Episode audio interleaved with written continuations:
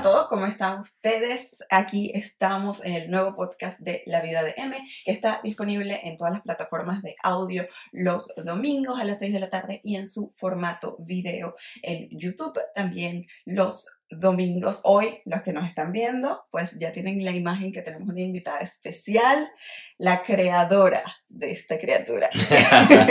bueno, que ella también es la creadora mi abuela también es la creadora de esta criatura. Exacto, entonces tenemos, ya tuvimos la creadora de esta criatura y aquí tenemos la creadora de esta criatura. Sí, pero este no ha creado nada, esta no ha creado nada. No, esta todavía. todavía no ha creado. Aunque este nos está ya apurando. Empujando.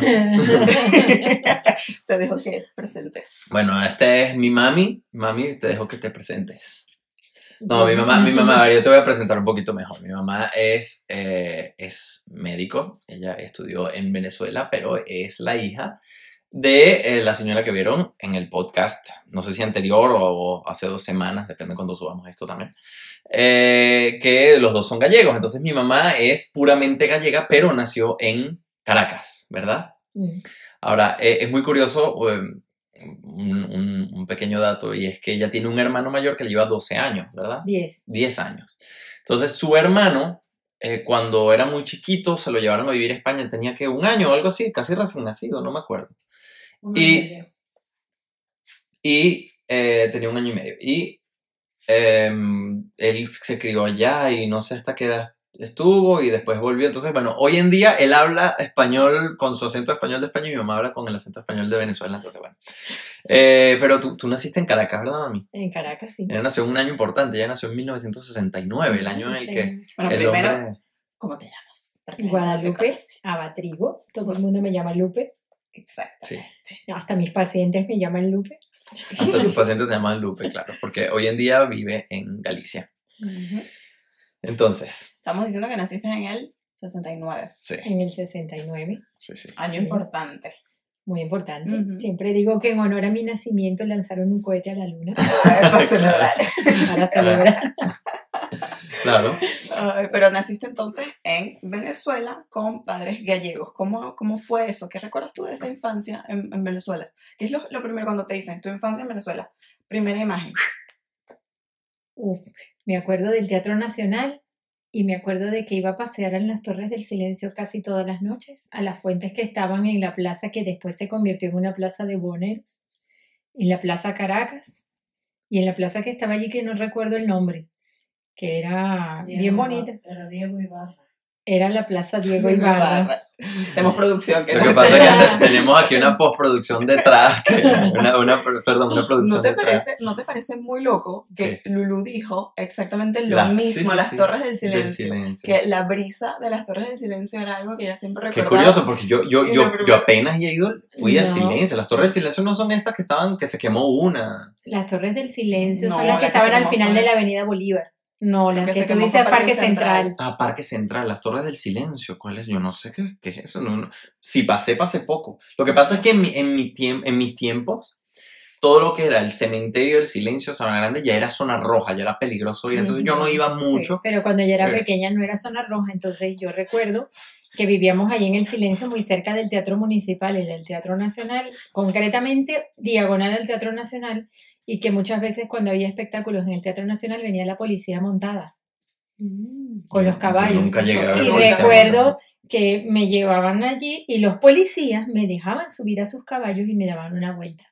¿Qué edad tenías? tres o cuatro años, yo creo. Ay, ¿te acuerdas? Sí. ¿Cuál es el recuerdo más antiguo que tienes? El recuerdo más antiguo lo tengo cuando dormía en la cuna y me acuerdo que tenía muchísima fiebre y me había dado lechina. ¿Dormías en la cuna? ¿Tenías dos años o así? Mm, tendría tres años, yo creo. Me acuerdo de mi cuna, que era blanca y que tenía unas pelotitas que sonaban así en la cabecera y en la, y en la parte de los pies, que eran unas pelotitas rosadas y azules, y yo le daba vueltas y sonaban. Claro. Me acuerdo de eso. Y me acuerdo siempre de lanzarme de la cuna porque era muy pequeña, y entonces me dejaban con los barrotes subidos para que no me bajara. Y me acuerdo de lanzarme y de como estaba al lado de la cama de mis padres, de lanzarme y de caer siempre mal, caer siempre en el suelo. Está bien, Mali. Entonces, después pasó, pasaste la adolescencia y la, y la adultez. Entonces, ¿cómo fueron los años de, de, de adolescencia? ¿Crees que fueron, o sea, cómo, estaba, cómo estabas tú con relación al país? O sea, el país, quiero decir, Venezuela alguna vez fue algo en lo que tú pensabas que, que porque por ejemplo, algo que aquí en Suiza no veo nunca, es que los jóvenes, los jóvenes adultos y los adolescentes no piensan en lo que pasa en Suiza. Ellos simplemente tienen su vida y ya está. Pero en Venezuela, al menos hoy y en mis tiempos, siempre la situación de cómo estaba el país era un tema importante, tanto en la escuela como en la familia, como en los estudios eh, de música clásica. O sea, todo el mundo hablaba de eso. Entonces, en tus tiempos de adolescencia, porque ya eras más consciente, no voy a decir de niñez, pero de adolescencia, No, de niñez también. había... De niñez Venezuela era un país sumamente próspero. No había nadie en el mundo que se considerara que fuese importante si no pasaba por Caracas. Pasar por Caracas era fundamental. Mm, Era pasar por un país realmente próspero, era la- el puntero de todo el sur- del continente sudamericano. Entonces toda la gente que quería ser notoria hacía un viaje a Caracas y otro viaje a Panamá, que era muy importante también en ese entonces. Y, yo me acuerdo de la niñez, Caracas era una, ciudad con gente llena de dinero, con paseos los domingos. Recuerdo la Orquesta Sinfónica Municipal tocar en la Plaza Bolívar. Recuerdo de estar allí la gente reunida, de caminar por las noches, de ir a las plazas, de ir a los festivales, de haber ferias gigantescas, monstruosas. Así que tú nunca te sentiste limitada por la situación del país. En ese momento ese no. momento no. no. Era, era increíble porque tú caminabas por un sitio donde veías que las calles tenían las lámparas de las calles, las pasamanos de las calles, los letreros de las calles eran de bronce y los pulían, todavía brillaban. Y con el tiempo pues se los fueron robando y se robaron hasta las baldosas de los parques, que fue ya demasiado, ¿no? Entonces, en la niñez fue muy buena. Cuando se empezó a deteriorar, yo no sé, yo, yo me imagino que cuando yo tendría como unos 8 o 9 años. Sí, estamos hablando del principio de los 80. Entonces, a los Eh, últimos años de los años 70. Sí. Sí, Pues después se empezó a deteriorar y siempre había que pensar en él porque había que pensar que cualquier cosa que tú quisieras o cualquier cosa que tú tuvieras, dentro de dos o tres años ya no lo ibas a tener y no lo ibas a poder comprar con lo que tenías. Porque si ahorrabas el dinero, el dinero cada vez valía menos. Y nunca lograbas ahorrar para comprar algo que quisieras. claro. Toda, toda, incluso de niño, que siempre guardabas tu dinero, tus tonterías que te daban, lo guardabas pensando en comprarte algo y cuando ibas ese algo ya valía más de lo que tú tenías guardado. Claro. O sea, siempre pensabas en el país. Ok. Siempre. Y sí, pensabas en el país, pero tú eras consciente de, de tu nacionalidad, porque aquí, volviendo a, a lo que tú decías de cómo la gente ve su situación en Suiza, es muy común que los hijos de extranjeros se identifiquen como extranjeros. Es decir, si tú aquí a un hijo de portugués tú le dices de dónde eres, así sea suizo y ya tenga la nacionalidad, responde soy portugués. ¿Qué respondías tú o qué hablabas tú siendo hija de dos españoles? Yo nunca me di cuenta que era hija de dos españoles, porque siempre viví rodeada de españoles, no era raro, pero en el colegio, en el colegio no. Pero yo nunca me di cuenta que yo era hija de españoles hasta que una vez me lo hicieron saber. Cuando unos de mis compañeros una vez me dijeron, claro, porque como tus padres son españoles y son unos conserjes, pues son, y ahí me caí en cuenta de que mis padres eran españoles y que no los consideraban iguales. Por tanto, a mí tampoco. Pero realmente a mí, en lo perso- ahí me di cuenta, pero en lo personal, a mí eso nunca me, ni me molestó ni me importó. Claro, o sea, no eras consciente de que, de que eras diferente, entre comillas. Era consciente de que era diferente, pero no me importaba, porque Claro. así como yo, había mucha gente que era diferente. Cuando yo era pequeña, no era lo mismo, cuando yo era pequeña, incluso cuando yo era adolescente, Venezuela no era lo mismo que es ahora. Venezuela, y Venezuela no sé, voy a hablar de Caracas. Caracas era un cúmulo de personas mezcladas de todas partes del mundo. Había un alto porcentaje de población europea. La mayoría, yo diría, la mayoría de la gente que vivía en Caracas era europea. No solamente españoles, habían españoles, portugueses, italianos, una gran cantidad de alemanes, de polacos, y tú caminabas por la calle y era muy común que el resto de la gente que caminara por la calle fuera igual que tú. Sí, que eso se extiende hasta nuestra, nuestra época. O sea, en el San Pedro, cuando nosotros estudiamos, eso estaba así de portugueses, Sí, sí. de españoles también, incluso niños que no hablaban. O sea, yo recuerdo estudiar con un niño, o sea, un portugués que llegó, y hablaba portugués. Sí, sí, yo también. Yo. Yo, incluso en la universidad, yo estudié con una alta, per- una alta concentración de eh, alemanes, chinos, japoneses, estadounidenses que venían a estudiar medicina allí y, a- y a hablar españoles, italianos, pues ya todo lo que era Europa, lo, lo que hablamos de la Europa, eh, que de- de- de- de- digamos de relación con Roma, bueno, era una altísima cantidad, pero es que había de otros sitios también, habían noruegos, habían suecos. Yo estudié con una gran cantidad de personas de Israel, de Corea. Yo, la verdad es que nunca fui consciente de que había poblaciones diferentes, porque allí había de todo el mundo, de todos los sitios y de todos los colores. Con el tiempo se fue perdiendo y fue quedando una población un poco diferente no era la misma. En aquel entonces la gente era como muy culta.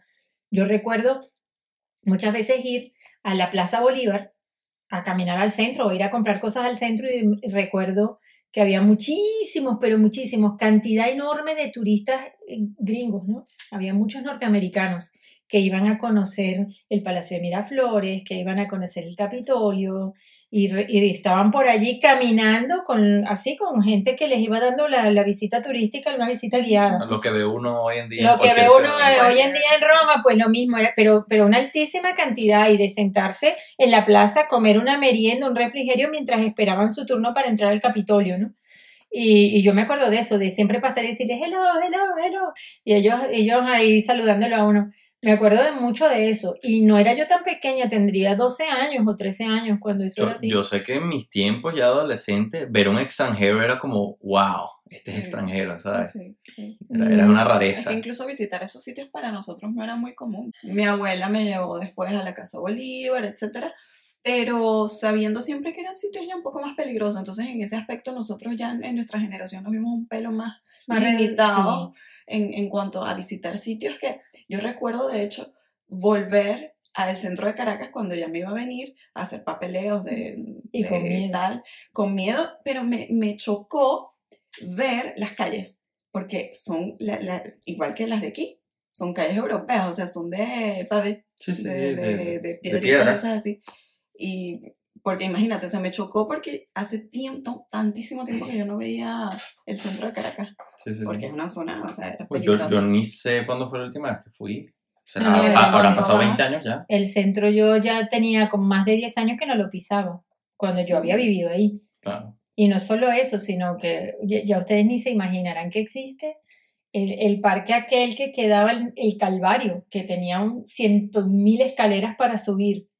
Y que se subía por una cosa, un lugar que se llamaba la Puerta de Caracas, que era un arco como el Arco del Triunfo en tamaño miniatura y que se subía por allí cuando ibas en coche. ¿No, verdad? Y aquí arriba había un parque con un acuario, con un museo ornitológico y todo eso. Pues eh, todo eso se podía ir y se podía pasar allí el día y se podía comer allí. Imagínate. Eh, y yo me, me acuerdo de todas esas cosas. Me acuerdo cuando iba a la oficina principal de correos, porque yo coleccionaba sellos, y iba a la oficina principal de Bueno, correos. aquí tengo la, la colección. La colección está aquí. Esa es la colección de sellos mía. Pues yo iba a la oficina principal de correos para comprar estampillas especiales que salían tiradas especiales y iba para comprarlas.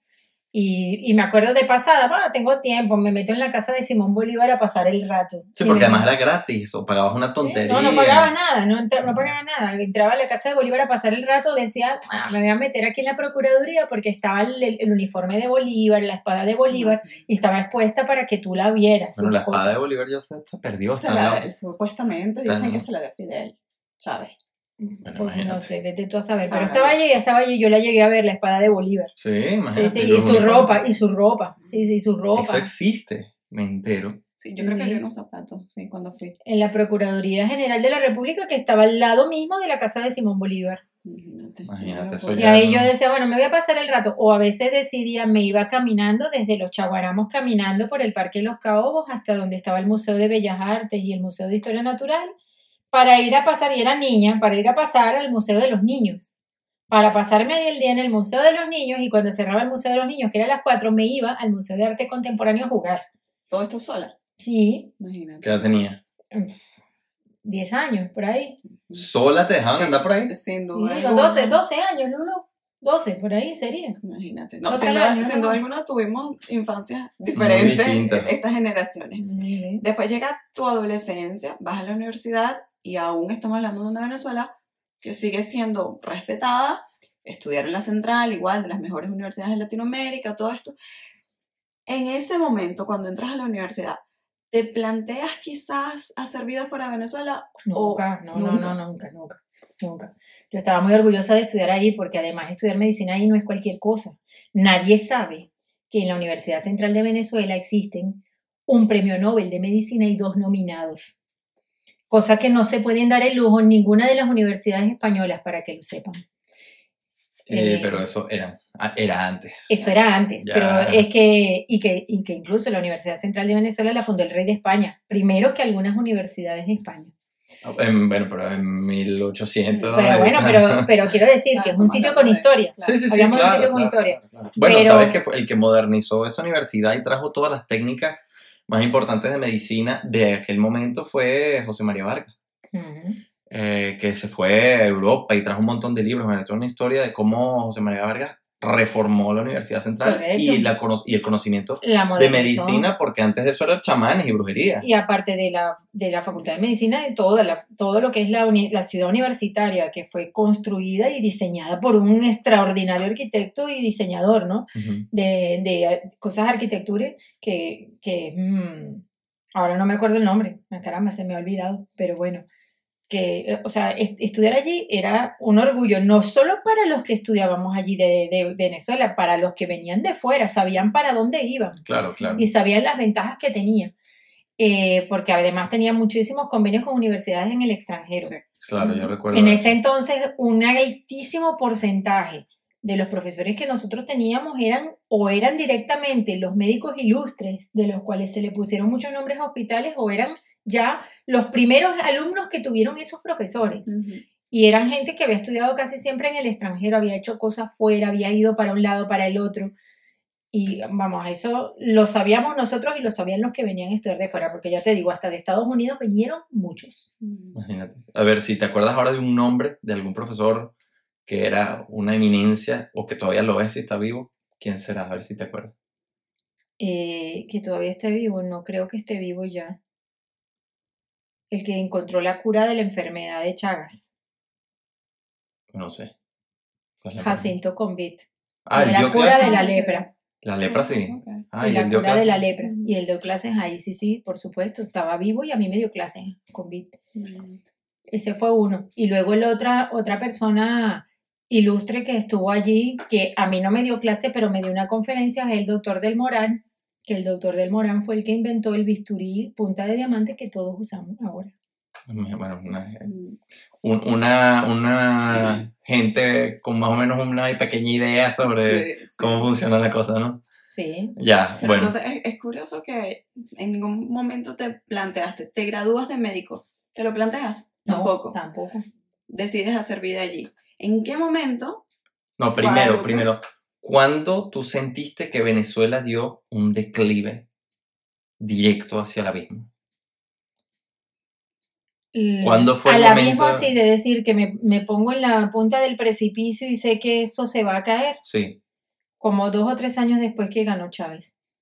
ok. O sea, tú ganas Chávez y tú tampoco te quieres ir, estás No, no. tranquila. Te puedo decir que los dos primeros años del chavismo fueron realmente prósperos. Fue cuando, es que no puedo decir la fecha exacta porque no la recuerdo, pero fue en un momento en el cual empezó a des- deshacerse de todas aquellas personas que reformaron la constitución y empezó a deshacerse de ellas y empezó a cambiar su gabinete y empezó a cambiar el discurso. Sí. En ese momento ya se vio lo que, lo que iba a venir en ese momento ya se dio cuenta de, de que esto iba directamente a un comunismo, Ujú. cosa que él ni lo había planteado antes, ni siquiera lo había asomado ni en su discurso ni en sus reformas. Entonces empezó a deshacer de toda persona que le hacía crítica, que además habían sido sus aliados anteriores, con los que él había utilizado para, para lograr lo que iba a lograr, Y, y ahí fue cuando yo vi que eso iba mal. Porque incluso tú te adelantaste a, a los hechos, haciendo algo que no cualquier madre hace. ¿Qué fue lo que hiciste con tus hijos? Los mandé fuera. A los dos pequeños los mandaste fuera. ¿Qué te hizo? A los tres, a los tres. mandé a Ah, tú también te Sí. fuiste al mismo tiempo, No, ¿cierto? Los Te mandaste tres. a los tres. Eras menor todavía tú también. Ok. ¿Qué te hizo decir los mando? Porque ya Lulu estaba en España. A ver, primero se intentó sacar a Chávez por otros medios, se intentaron los mecanismos legales que existen para poder rescindirle a él la presidencia. Y entonces quedamos atrapados todos en la trampa grandiosa que fue en las listas de Tascón. Todos los que participamos en tratar de sacar al presidente se nos anotó en unas listas y se nos cohibió la posibilidad de tener un trabajo en un sitio público y se empezó a hacer la vida imposible. Entonces, en ese momento empecé a, no sé por qué, pues me metí en la página de la Asamblea Nacional, de, la, de lo que es el Parlamento allí.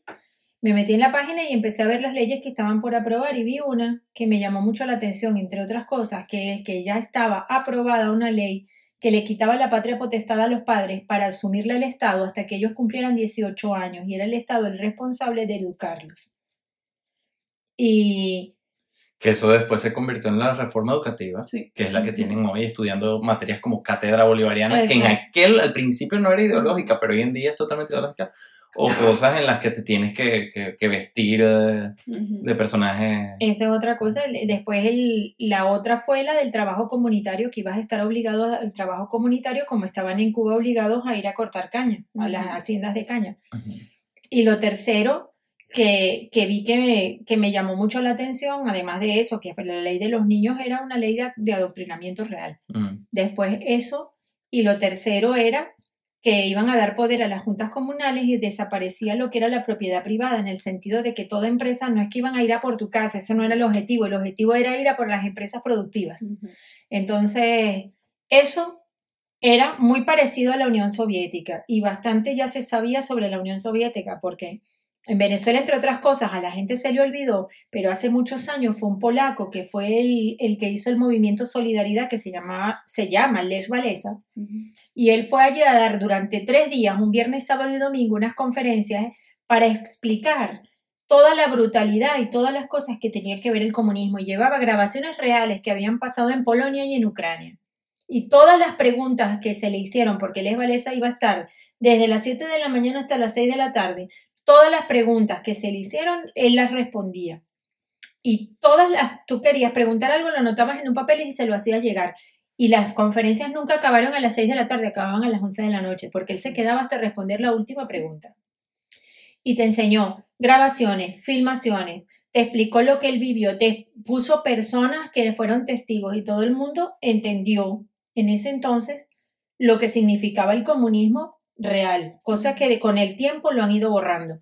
Pero en ese entonces todo el mundo lo entendió y yo me acordé de todo lo que él contaba y de cómo lo habían llevado a cabo y me di cuenta que eso iba a ser lo mismo que íbamos a un lugar donde todo el mundo iba a estar controlado porque lo iban a someter a todo el mundo a la pobreza para que todo el mundo quedara sometido al régimen. Con lo cual, ese, al poquito tiempo de eso hubo unas elecciones y Chávez las volvió a ganar. Contra Manuel Rosales. Y yo estaba viendo la televisión y vi que cuando ganaron, los militares, militares que se supone que serían neutrales porque ellos están por la patria, no por el gobierno, empezaron a sacar las banderas y a upar a Chávez militares que se suponía que tenían que ser neutrales. Y vis- visto lo visto, salimos, mi marido y yo esa misma noche decidimos comprar los pasajes y compramos los pasajes para ir a España.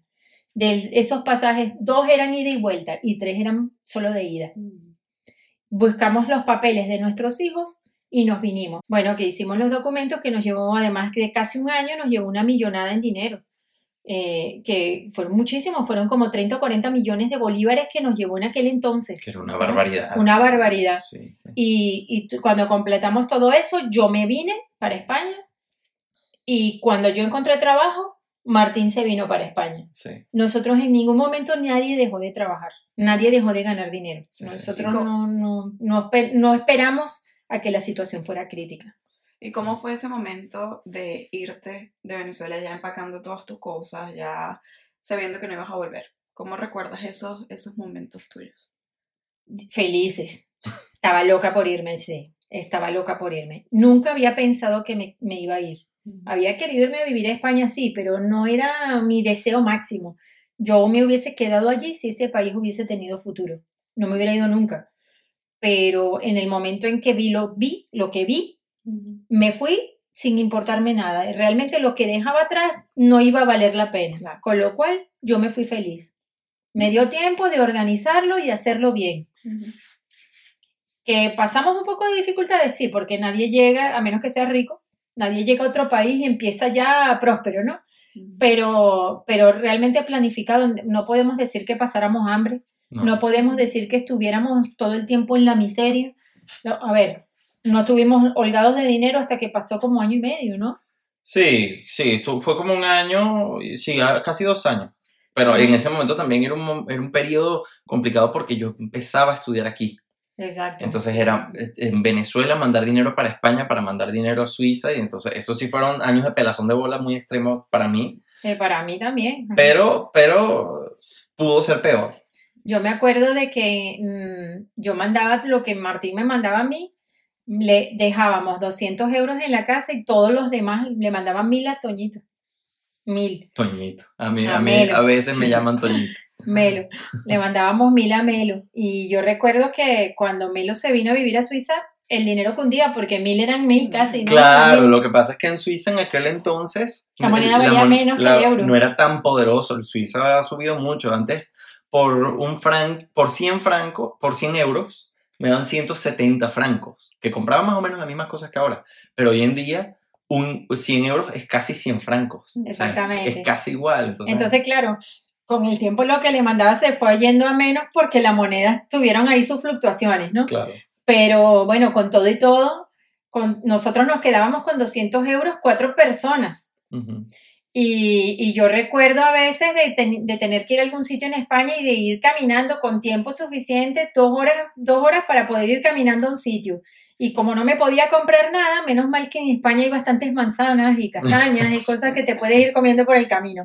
Sí. Pero, pero a ver, eh, eso era para no gastar dinero extra. Realmente no era que en la casa no había comida, la había, pero no podías gastarte dinero extra que si me apetece tomarme esto, no, no, eso no lo podías hacer. Tenías que ir con tu botellita de agua y, Claro. y resolver. Y las distancias que se podían hacer caminando se hacían caminando y eso de coger un taxi, nada.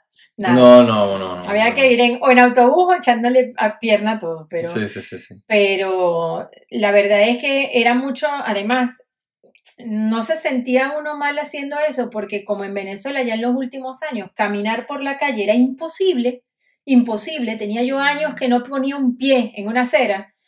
Caminar en España me era grato, porque ibas a cualquier parte, tranquilo, no tenías que estar pendiente de nada.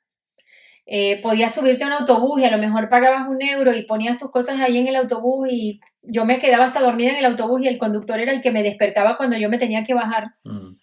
O sea que ibas tranquilo de todos lados, no tenías que tener miedo de nada. ¿Con qué frecuencia tú ibas a España? Cuando, Cuando era, en Venezuela. cuando vivía en Venezuela, poca frecuencia, yo llegué a ir tres o cuatro veces. Es decir, que no estabas tan familiarizada tampoco con cómo se movían las cosas. Eh, pues sí, sí, porque tenía bastante contacto con mi familia, entonces sí que sabía cómo eran Cómo las cosas y ya tenía amigos aquí. Es decir, que no te chocó tanto. ¿O sí sientes que hubo un choque cuando llegaste? Porque no es lo Mm, mismo venir de visita que venir a. No, establecerse. vivir no, no, no lo sentí, en vivir no, porque realmente estaban mis mismos primos, mis mismos con, los conocidos y todas esas cosas, eso no lo sentí, sentí frío, sí, porque no estaba acostumbrada y la ropa no sirve, la que traes, Claro. no- aunque sea de abrigo, no sirve. Pero, pero bueno, yo ese choque no lo sentí, yo sentí el choque en el trabajo. Mm. ¿Qué, ¿Qué pasó ahí? ¿Cómo fue? ¿Qué es lo primero que recuerdas que tuviste? Mierda. Y lo primero No que yo dije, Venezuela. mierda, me pagan y no se hace un coño, porque ni enfermos veo. Increíble, decía yo. Claro, porque allá re- re- yo me acuerdo. Ponga una mascarilla y no me tenía ni que mover de la silla, iban corriendo a ponerla. Hay que hacer y ya lo estaban haciendo. Y yo decía, Dios mío, pero es que ni enfermos veo, todo es catarritos y tonterías. Maravilla, me pagan por no hacer nada, ¿no? Pues ese fue el primer. eh, Y el segundo, las dos cosas que más me llamaron la atención es que tú entrabas y dabas los buenos días y nadie te contestaba. Yo pensaba que nada, no me quieren. No, no, no, es que son así un poco groseros, ¿no? Eh, Es decir, no se dan cuenta de esos detalles de, de finura en educación, ¿no? Y, y lanzar las puertas para cerrarlas. No las podían cerrar con cuidado, sino que las lanzaban y que se cerraran como fuera. Claro. Bueno, esos detalles, pero, pero no era nada personal, pero yo en ese momento pensaba que sí. claro. Pero no era nada personal, se lo hacían a todo el mundo igual. Claro, y lo que pasa es que también en Venezuela, yo me acuerdo cuando yo iba contigo al hospital, venían niños mordidos de ratas, con botellazos, tiros. Caídos de, sí, había que los suturar, los que se salían por los cristales. uno, me acuerdo que tráfico. tenía, tenía todo esto abierto, el brazo entero, que se le veía el radio y todas las articulaciones, y ahí suturando uno por uno. Y en España, En España no nada de eso. ne- Tú ves una heridita tonta y le pones hasta pegamento, ni siquiera sutura, le pones pegamento. y. Pegamento y grapa. eso es lo claro, que- claro, claro. Eh, Eh, Además, ni siquiera a veces la- la- los pones tú, los enfermeros suturan. ah, bueno, claro, que tú no tienes que... ¿Hace cuánto que no suturas? No, yo suturo porque me gusta, entonces yo de vez en cuando les digo que me den a alguien y, y lo suturo. Pero que a mí me gusta hacer cosas, o le digo, déjame pasar esa sonda yo, o déjame pinchar a este niño yo, porque es que si no, no haces nada. Pierdes la, la práctica. Pierdes la habilidad. Entonces tienes que, tienes, a mí me gusta hacerlo y me gusta porque me gusta mantenerme hábil en ese sentido, pero no tendría por qué. Entonces hay muchos médicos, compañeros míos que no saben hacer nada, nada. En el sentido, a ver, no es que sean malos médicos, es que no saben hacer cosas Sí, con las manos. Pues, con las manos, motor- sí, no tienen sí, sí, sí, no tienen práctica en pasar una sonda, no tienen práctica en tomar una ¿Alguna vez has escuchado de, de un tiro? Un disparo, una herida por arma de fuego, no, esa, esa es una de las cosas que más risa me da, porque yo le pregunto, Más risa, que también. El humor. No, es que los tiros yo le digo, a, a algunos un día pregunto yo en el hospital, todos gente de mucha experiencia ahí, la verdad, enfermeros y todo, y yo, ¿alguna vez habéis visto una herida por arma de fuego? Nunca han visto una herida por arma de fuego, jamás. Nadie. Nadie ha visto una herida por arma de fuego. ¿Y tú? Yo sí. más de las que me gustarían. He visto más heridas por arma de fuego en una persona que ellos en todas las personas de la, de la ciudad. ¿Cuál, cuál ha sido la experiencia médica más dura que tuviste que vivir en Venezuela? En el sentido del paciente o en el a ver, en el sentido de enfermedad, porque hay experiencias muy duras. Vimos una experiencia que fue muy dura, que fue un niño que tuvimos que ponerle tratamiento y venía con el abuelito y, y el abuelo le dijimos, hay que comprar esta medicación y de repente el abuelo se desapareció y el niño se quedó solo. Y nosotros nos quedamos ahí y como cuatro horas después viene el abuelo con la medicación. Y yo, pero bueno, pero ¿dónde se metió usted? No, es que el abuelo había ido a vender en la autopista, en donde hay tráfico en la autopista, fue a vender cositas para reunir el dinero para comprar la medicación. Y yo digo, pero usted no debió haberse ido, usted nos hubiera dicho y nosotros se lo hubiéramos comprado. No. Muchas veces tenías que poner de tu propio dinero para comprar Uf, medicina. infinitamente. Nosotros ya teníamos allí un envase donde poníamos dinero todos los meses para esos casos. Ya nos habíamos dado cuenta, nosotros éramos, éramos 10 que estábamos haciendo el programa, éramos 10 que éramos del mismo año y decidimos hacer un bote para tener dinero para esos casos. Entonces, en muchas guardias íbamos nosotros a comprar la medicación y algunas veces teníamos que poner fuera del bote, poníamos más, pues se ponía más porque hacía falta, mucha falta. Esa fue la experiencia más dura. Ese tipo de cosas fueron las más duras, eh, de ver la gente que no tenía o de ver, por ejemplo, los niños de la calle que tuvimos que ni siquiera tenían familia y, y nosotros los atendíamos y bueno, y se dejaban llevar bastante bien, no me puedo quejar. Y la experiencia más dura en el, en, como médico en servicio fue cuando una noche estábamos nosotros, en ese entonces no era yo pediatra, estaba yo todavía haciendo la residencia, estaba terminando el, el internado rotatorio y estaba rotando por cirugía. Y en ese entonces vinieron unas personas con heridas por arma de fuego. Los malandros. Exacto. Eh, esa fue una de las más eh, estresantes, aunque hubo otra después, ¿no? Pero vinieron unos con unas heridas por arma de fuego y uno se murió. Y llegó toda la comitiva O sea, los otros malandros. Sí, los otros delincuentes vinieron armados hasta los dientes, armando rollo, dando patadas y si se muere los matamos a todos y no sé qué, y nosotros adentro, ¿quién les dice que este se murió? No, es que llegó muerto, ¿no? En- Entonces decidimos, Pero él llegó vivo y murió o llegó muerto. él llegó, bueno, agonizante, llegó a muriendo ya. ¿Y qué, o sea, cuál, era, cuál era la patología? La patología era que tenía como 10 disparos, intoxicación Pero por los plomo. venezolanos se ríen de esa vaina, ¿no? Tú le dices esa cosa a un suizo y el carajo, coño, y nosotros nos reímos. ¿no? Intoxicación por plomo, ¿no? Entonces, entonces, sí, sí, tenía además en puntos vitales, pues él llegó que no se podría salvar ni haciendo un milagro. Entonces, nada, murió en breve, o sea, entró y yo creo que murió ya. Ya. Y luego, ¿quién sale a decirle eso? Pues nada, a ver, vamos a hacer, Sin marín de no, no, palitos. Y el que le toque el cortito, va y se lo dice a los de afuera. Uf, Y adivina quién le salió el cortito. Hablar con los malandros. Y ahora, Y yo, y ya yo voy. Y diles así, todo el mundo aconsejándote, y diles así, yo dije, yo voy a salir con cara de idiota y le voy a decir, mire, no sé qué. Y bueno, y ahí voy yo. Y yo salgo, y cuando yo salgo parece un milagro, eso sí que fue un milagro. Cuando yo salgo, ¿con quién tengo que hablar sobre el paciente que está adentro? Me llevé al más allegado para adentro y le enseñé el que estaba muerto, difunto, y le expliqué lo que le habíamos hecho y no sé qué. Y le dije que no había nada en este mundo que pudiéramos hacer, que estaríamos encantados, pero que no hubo posibilidades. Y bueno, este lo entendió, lloró y se fue para afuera. Y le dijo, tranquila, tranquila. Y ahí se fue para afuera y lloraron todos afuera, pero yo dije, ay Dios mío. Entonces mis compañeros dijeron que me iban a designar la, la oradora oficial para ver- avisarle a los delincuentes cuando se les moría un compañero. Un compañero de trabajo, un colega. colega. Esa fue una muy estresante. Y la otra muy estresante fue una vez que vino una banda de delincuentes armados hasta los dientes con ametralladoras y todo y vienen con uno en el hombro. Dentro del hospital. Estaba yo en un materno infantil y entraron ahí porque era el hospital que estaba. ¿Y Y, no, estabas- eso era un hospital de niños. Joder. Estábamos tres de guardia, eran como las 11 de la noche y vienen con uno en el lomo, así. Y lo ponen ahí. Y no, so- no, este es para que lo salven, para que no sé qué. Y los otros armados hasta los dientes, parados todos ahí viendo.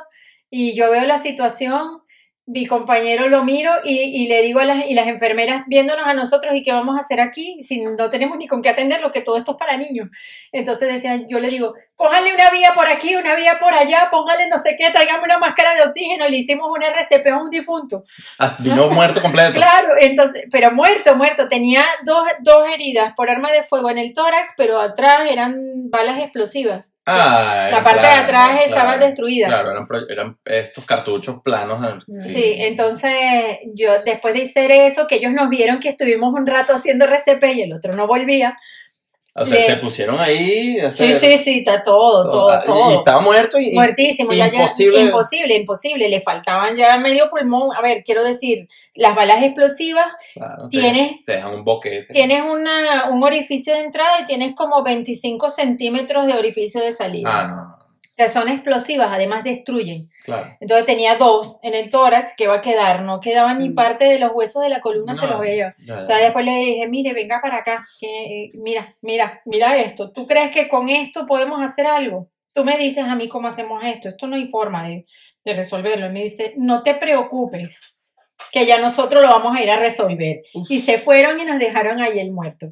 Ah, y se quedó ahí el carajo. Sí, sí, sí. ¿Y qué hicieron con él? Bueno. Llamar a la policía para, para que viniera a hacer el levantamiento y todo eso y le explicamos la cosa. Y dice, ay Dios, se fueron a matar a los responsables. Oye, ¿Qué habrá pasado con esa vaina? No sé, pero ya le dijimos a los otros no los traigan para acá. Coño, vale, nos reímos de la vaina. Está bien, increíble. No, eh, diferentes realidades. Diferentes realidades. Diferentes realidades. Y después de vivir todas esas cosas, ¿cuánto tiempo te tomó a ti adaptarte a España? A los pacientes que veía. No, tú puedes, cuando o sea, llegaste y tú ya te sentiste en casa, o cuánto tiempo quizás extrañabas algunas cosas, quizás algunas cosas te fueron difíciles. No, yo soy una pátrida total. Tú llegaste Yo ya llegué, ya bien. estoy listo. Sí, Ok, ya. ¿Qué, qué, qué extraño? El Mar Caribe, nada más. ok. Pero creo que si cojo un avión lo veo. No hay Desde, otro, desde otra orilla. De la Venezuela que yo dejé, no me interesa en lo más mínimo. Claro. Si hubiese sido como la que yo conocí primero, Ujú. sí la hubiera echado de menos, pero la que yo dejé no la he hecho de menos en absoluto, no la he hecho de menos. Recuerdo que ya hasta para hacer las compras, nosotros porque disponíamos de algo de capital, cuando veíamos azúcar íbamos con un montón de dinero, 25 kilos para mi casa, 25 sacos para mi casa, una caja entera, dos palets de leche para mi casa.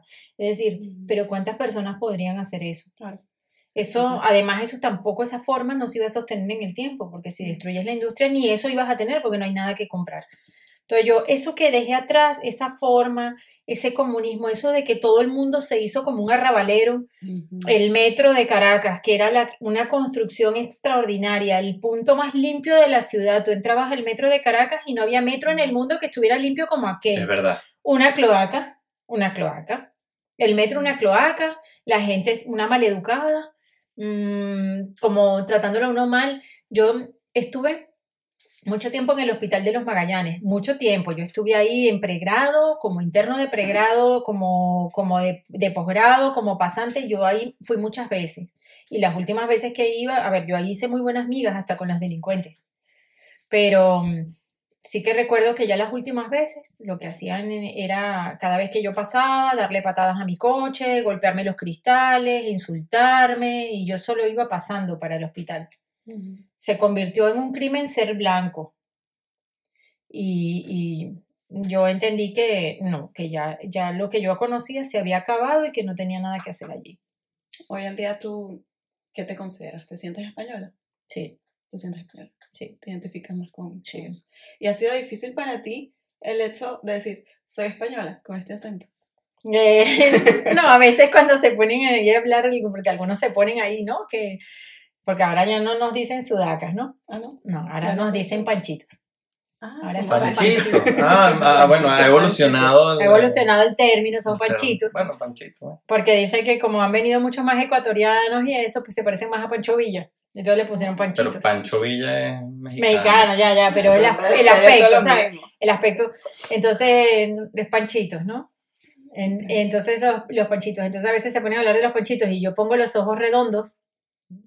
Y entonces, y me dicen, no, no, tú no, tú ya sabes que tú eres gallega.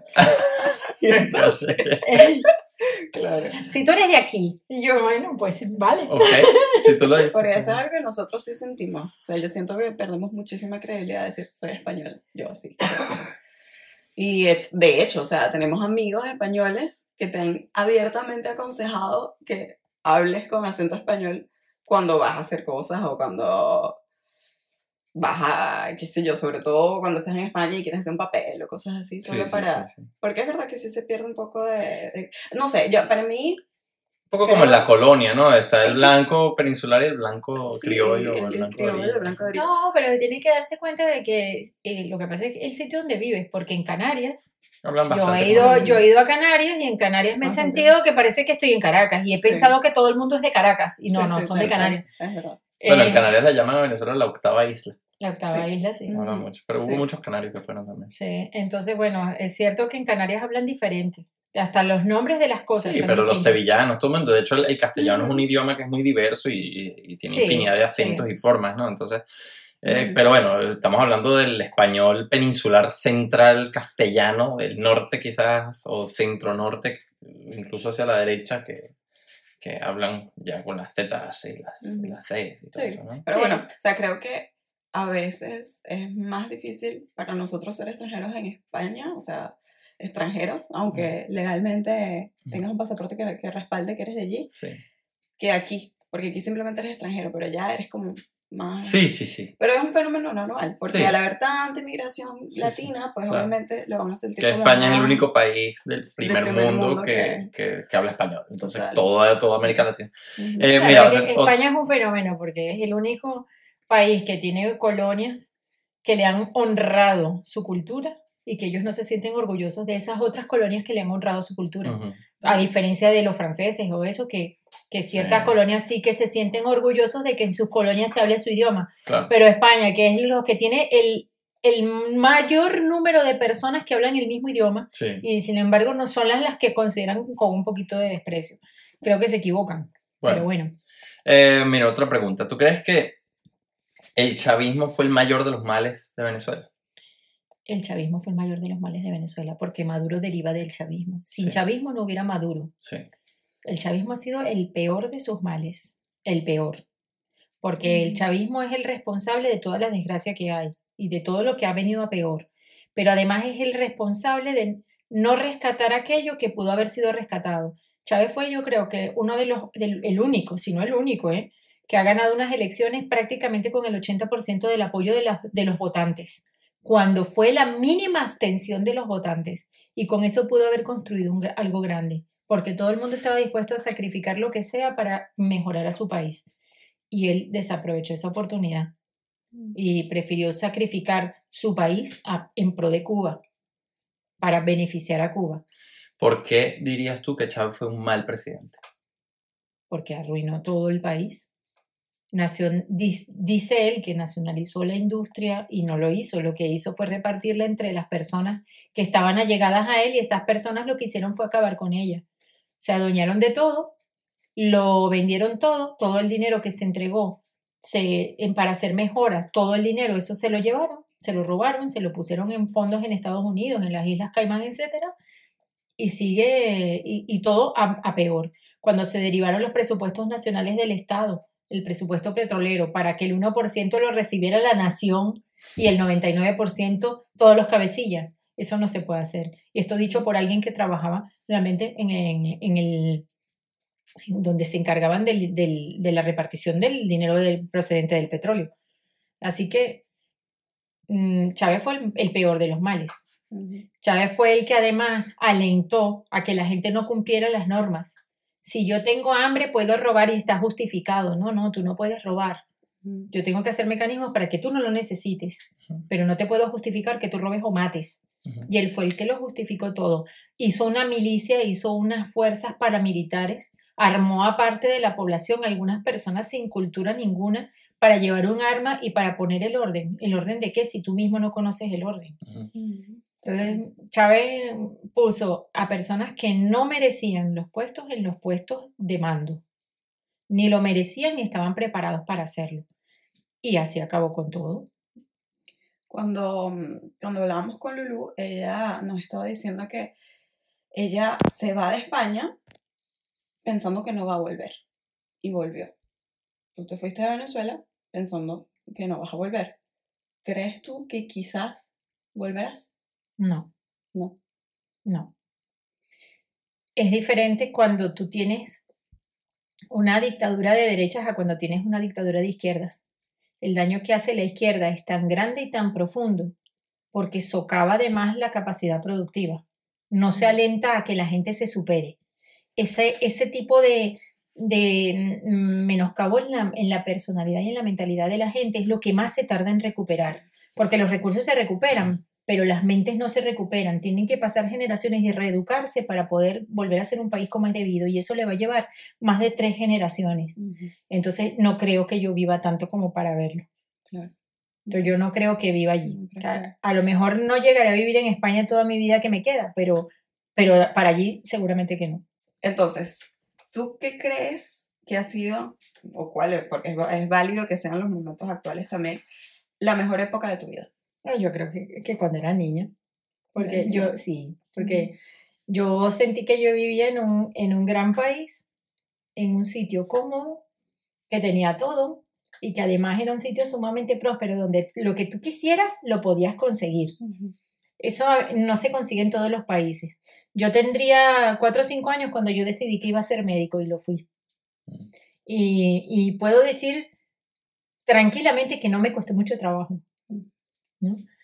Mm, no porque me palanquearan ni porque fuera barato, ni, sino que sencillamente si tú estudiabas lo lograbas. Claro. No había que hacer más. ¿no? La universidad estaba tan gratuita, el colegio estaba casi gratuito y tú lo que podías hacer lo hacías. Solamente tenías que estar dispuesto. Y ese, esa, eso de que te ayudaban, si tú tenías ganas de hacer algo, podías y lo hacías, eso se perdió. Eso se perdió. Otra época feliz fue, mm, caramba, yo creo que ya después que era médico, ¿no? Cuando no, ¿te acuerdas? Cuando nos podíamos ir a dar el lujo de ir a la playa tres, cuatro días. Sí, sí, eso estaba divertido. Sí, Ahí sí. conocimos bastante de Venezuela. Yo creo que nosotros conocimos muchísimo de Venezuela. Sí, sí, De hecho, yo creo que conocimos Venezuela más que casi todos los venezolanos. Sí. Nosotros dimos vueltas por casi todos los estados. Nunca fuimos ni a Bolívar ni a Amazonas. No. ¿Quién va? Yo creo que no Pero yo fui a nadie. Bolívar, yo fui a Bolívar. Eso sí, te Amazonas. ¿Quién es Amazonas? Al Tamacuro. Eh, El personaje secreto. Así, coño. Yo eh, a, a Bolívar fui, lo que pasa es que tú no existías. Ah, Pero yo a Bolívar sí que fui. Al Amazonas no, no fuimos, no. Ni fuimos al Salto Ángel, eso no lo perdimos, ¿no? Pero, pero la verdad es que casi todo, yo Mm. recorrí casi todo. Me faltó el del Tamacuro. Del Tamacuro. ¿Sabes que hay un chiste que dice que el Tamacuro no existe? ¿Tú conoces a alguien del Tamacuro? Sí, ¿Sí? Uy, en primera persona en mi vida. Ya, ya lo desmentimos. Ya lo desmentimos. Bueno, te dijo él, ah, a lo mejor es no, la mentira. del Tamacuro. Ah, sí, sí, sí. Un saludo a Raúl de Mumbrún si me ve alguna vez. Verga, mira tú. Bueno, quizás en los mejores momentos de tu vida están por venir. Cuando tengas, estés en tu retiro y pases un momento aquí en Suiza, disfrutando a tus nietos y después un Ujú. momento en República Checa, donde esté el dulce y sabrá Dios dónde se va a ir eh, Francisco. El otro. No está mal. Sí, ¿eh? sí, sí, ¿Alguna no. vez pensaste que ibas a tener a tus hijos? Porque esa es una pregunta interesante. ¿Qué se siente tener a tus hijos regados por el mundo, por Europa? Eh, bueno, bien y mal. Bien y mal. Mm, mal porque no están viviendo donde tú estás, o sea, no estás en contacto todos los días a pesar de que las tecnologías te lo permiten, pero no es lo mismo, ¿no? No es lo mismo, no puedo decir, mira, me voy ahora, o te veo dentro de un rato, o paso por allí te dejo, o pasa por aquí me dejas, O todos los domingos comemos. o vamos a comer tal día, eso no lo podemos hacer. Pero bien, por otro lado, porque yo creo que yo he sido la que propició esa circunstancia. Totalmente, Sí. totalmente. Tú podrías muy bien haberles dicho, se quedamos, nos quedamos en España y ya, y haces tu carrera de vida en España y ya, pero no, siempre quisiste lo mejor, siempre quieres lo mejor para tus hijos. Y por eso es que él está aquí, por eso es que Javier está donde está y seguirá yendo a, a donde quiera ir porque es lo que les, les estás Sí, dando. sí, yo ahí en ese sentido y no tengo pesar ninguno. No. Hay gente que se siente mal y no los quiere soltar y no sé, no, yo en ese sentido no. Tienen que ir a donde sea lo mejor. Total, Tienen sí, que ir a donde ellos puedan hacer una vida que puedan estar sin depender de mí. totalmente. Ese es lo- el objetivo, porque yo aquí no voy a estar mucho tiempo, yo voy a estar el tiempo que me toque estar, Mm. Pero ellos tienen que tener sus cosas para poder solventar y vivir bien, ser, ser buenas personas, pero también desarrollarse para que vivan cómodamente, Ujú. para que no tengan el mismo, las mismas dificultades que tuve yo, porque las dificultades que tú tienes cuando te cambias de país es que tu nivel de vida y tu estatus como profesional y como persona civil se ven mermados, ¿no? Nunca cuando llegas a otro sitio te consideran un igual. Hay que Mm. luchar para ser un igual. Sí. Y yo no quiero que ellos pasen por lo mismo. Yo quiero que ellos tengan carreras en las cuales sus titulaciones le valgan en cualquier parte y en cualquier parte caigan de pie. Totalmente, sí. ¿no?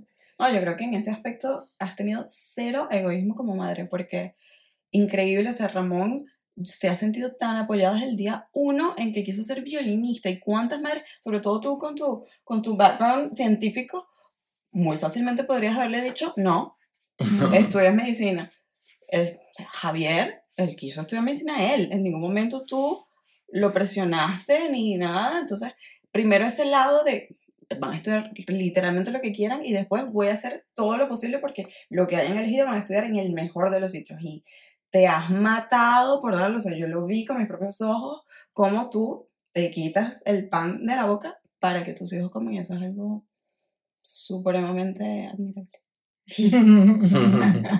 bueno, hemos llegado hasta el final. Creo que ya. Sí. Les deseo a todos que tengan una suegra como esta. bueno, pues gracias por, por esta, esta conversación. Y Que gracias cierto- a Lulu, producción. Producción. Gracias. Que por cierto, que por cierto nosotros no hablamos en gallego. Sí. Tú, tú, con, tú con Lulu no hablabas en gallego. Ellos no me hablaban, mis padres no me hablaban gallego ni a mí ni a mi hermano. ¿Ves? A mí, a mí sí, Qué es muy curioso. Ellos hablaban gallego igual con nuestros amigos, hablaban gallego entre ellos y cuando se dirigían a nosotros que estaban enfadados, entonces sí, pero, pero no, no era el idioma que ellos hablaran con nosotros, ellos a nosotros nos educaron en castellano. Qué curioso. A mí siempre me A pesar de que yo entiendo el gallego y si quiero lo hablo, Que, que, al- pero- que al abuelo, le, que al abuelo le, le, le causaba tanta risa que yo de chiquitico le decía, ¡Busca el pabacho! que pabacho.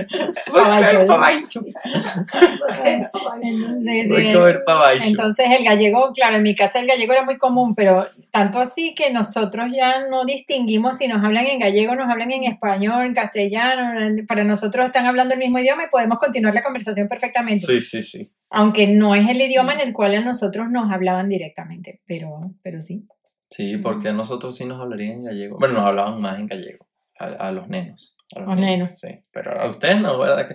No sé, a lo mejor querrían que se integraran más a Venezuela. Porque, No lo sé, pero era curioso porque los otros, los otros padres de mis amigos, que eran amigos de, de ellos todos, éramos amigos todos, tampoco le hablaban a sus hijos en gallego, salvo cuando los regañaban, pues era, era igual. Claro, Pero tampoco le hablaban a sus hijos en gallego, pero claro, ellos hablaban todo el tiempo, cuando se juntaban nuestros padres, todos ellos hablaban ah, gallego. es- yo me acuerdo de esas comidas, eso era... Esa comida todos hablaban gallego. Galicia para el mundo. Sí, sí, Sí. Y, ya no- y- y sin embargo, estaban todos hablando en gallego. ¿Quieren más comida? No nos preguntaban en gallego, ¿queréis más? No, si le desmayes. si no, ¿quieren más? ¿Les volvemos a servir? No decían servimos. y- No, no. Servimos, y el maíz, carajo. Entonces eso no, no lo hacían. No, no me explico porque no solo los, mis padres, sino los de los demás tampoco. Claro. Y se dirigían a nosotros todos en castellano. Qué extraño, ¿verdad? Una cuestión muy curiosa. sí. Bueno, Bueno, la, la última pregunta que le hicimos a Lulu, y con Ajá. eso vamos a, a terminar el, el podcast de hoy. ¿Qué le dirías tú a aquella persona que esté, no importa en cuál país nos está viendo, y que quiere emigrar? que lo hagan programado, porque si no lo van a pasar muy, muy, muy mal. Se pasan trabajos yéndose programado, se pasan trabajos yendo ya con todo listo. Con, a ver, yo me fui con documentos listos, el título ya homologado Y nacionalidad. y la Además. nacionalidad, o sea, y además tenía casa donde llegar, no tenía que llegar buscándome la vida. Pues cuanto menos cosas de esas tengan, más, más programado tiene que ser, porque si tienen eso programado, tienen el éxito garantizado. Si no lo tienen programado, a lo mejor uno de cada 50 puede tener éxito. Pero si no, lo más seguro es que pase como pasó en muchas ocasiones en los años anteriores, que fue mucha gente para España sin programarse y terminaron yéndose porque porque estuvieron mucho tiempo pasando trabajo. Y en España se pasa frío, no es un país cálido, se pasa frío, es un país frío. Hay que tener hasta dinero para calentarse, para vestirse, para comer. Pero sobre todo la comida es lo de menos, pero sí que es bastante barata. Pero para calentarse, para calentar la casa y para calentarse uno mismo, tienes que tener ropa de cierta calidad y tienes que tener calefacción en casa. No son cosas baratas. Ese tipo de cosas la gente a veces no las piensa y existen. Entonces, que se vayan programados, que lo programen, que se tomen su tiempo, que organicen sus documentos y que organicen las cosas. Así sea para ir a vivir asilados, pero organicen primero, por si las cosas salen mal, porque si no, se llevan un chasco ellos y a lo mejor sus hijos. Totalmente. Buen Ujú. consejo. Perfecto. Bueno, pues gracias a todos por ver. Compartan este video si les ha gustado y nos vemos pronto. Mm, Chao. Chao. chao, chao.